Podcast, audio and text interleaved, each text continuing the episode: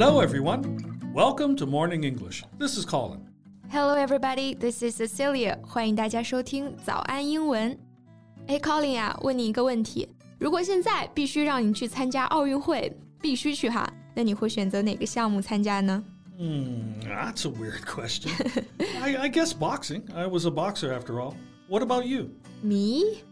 I guess the only sport I can do is paddle. Paddle.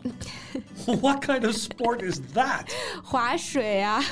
因为就我这身体素质啊，去了除了划划水、摸摸鱼，还能干点啥well, fair enough. But if you were given the competence, which sport would you choose? 嗯，就是说赐予我夺冠的力量是吧？那我想我可能会去参加田径吧。Oh, that's unexpected. Why not? It's one of the most high-profile sports. I mean, who doesn't want to be the person who runs the fastest in the world? Yeah, it does attract a lot of attention and publicity. 嗯，所以呢，我刚刚说啊，它是一项 high profile sport。这个 high profile 就是高调的、备受瞩目的。不都说田径运动啊是奥运皇冠上的一颗明珠嘛？但是我们国家甚至是整个亚洲呢，在这个田径上面一直不占优势哈。 那这呢，也使得2004年刘翔的胜利对于国人来说意义深重啊。Yeah, uh, Leo's Athens triumph was hailed as a demonstration of national and even racial prowess. 没错，那今年啊，又有这样一位运动员在田径赛场上证明了我们黄种人的实力，他就是苏炳添。那今天呢，我们就来聊一聊这两位亚洲飞人。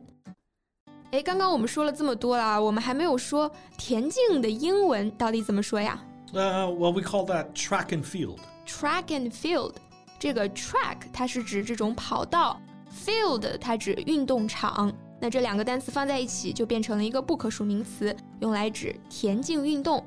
Mm, for example, uh, Liu Xiang was a master at track and field. He was.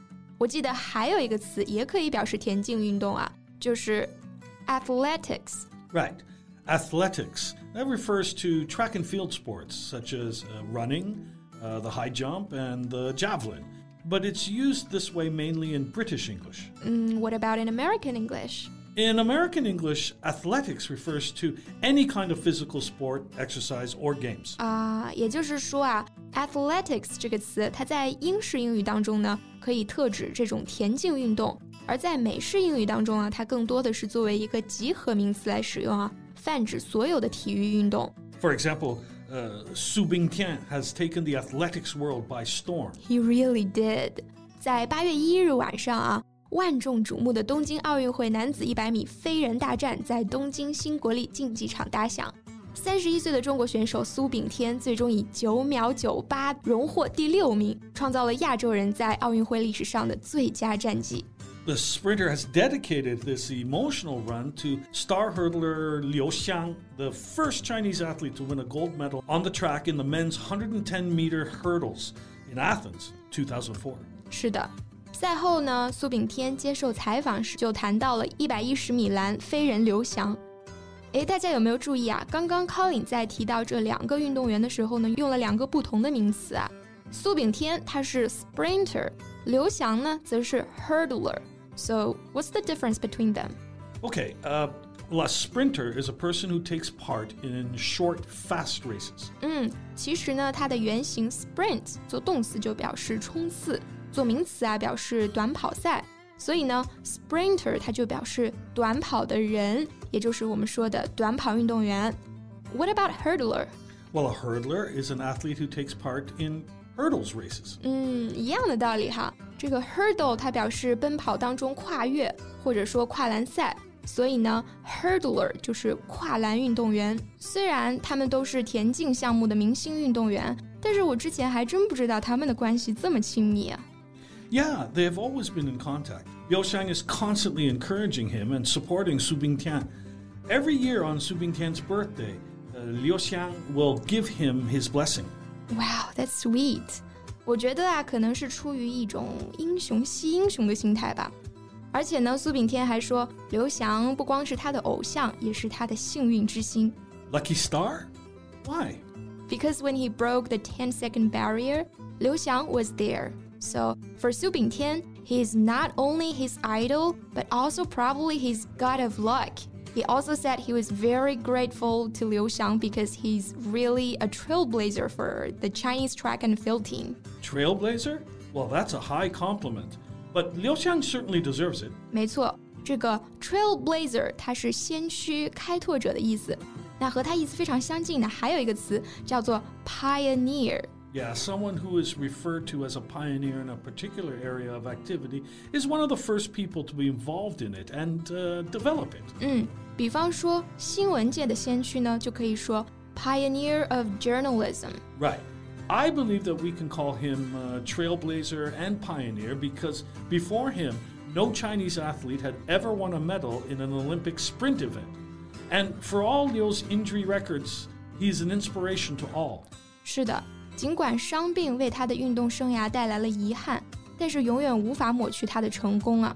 我们要表达“尽管”“虽然”这层意思的时候呢，除了可以说 although 或者说 in spite of，还可以用到 Colin 刚刚说的这个 for all。Yeah, well, here's an example sentence. Um, for all our scientific advances, we still have a lot to learn. 嗯，意思呢就是尽管科学在不断的进步啊。但是仍然有大量的未知等待着我们去探索。 确实啊，刘翔的这枚金牌的意义对他自己来说肯定是不言而喻了。但是更重要的是啊，他激励了中国所有的田径人，就是我们也是可以的。If Liu Xiang had not come into prominence. Many people might not have dared to dream that they could appear in the finals of the Olympic Games and that Asians are able to win the track and field gold. 嗯，你刚刚在说他一战成名的时候呢，用到了 come to prominence 这个表达。 那 prominence 它就表示突出、卓越，所以啊，come to prominence 它就表示变得出名、成名。那这种激励后辈的精神也在苏炳添身上得到了传承啊。Yeah, he finished sixth in the 100 meter final. He said hopefully he could bring encouragement to younger athletes and drive more Chinese runners to break the 10 second barrier. You know what? This reminds me of another name, 刘长春。 一九三二年，我国短跑运动员刘长春孤身一人漂泊二十多天，远赴万里参加洛杉矶奥运会。I can't imagine what he was thinking, but the courage and determination can still touch me across time and space. 是的，那今天的节目呢，就用当时《大公报》对刘长春报道当中的一句话结束。希望在他、刘翔、苏炳添，还有千千万万国人身上流传的这股力量继续传承下去。我中华健儿此次单刀赴会，万里关山。此刻国运艰难，愿诸君奋勇向前。愿来日我等后辈远离这般苦难。So thanks for listening. This is Colin. This is Cecilia. See you next time. Bye. This podcast is from Morning English. 学口语就来早安英文。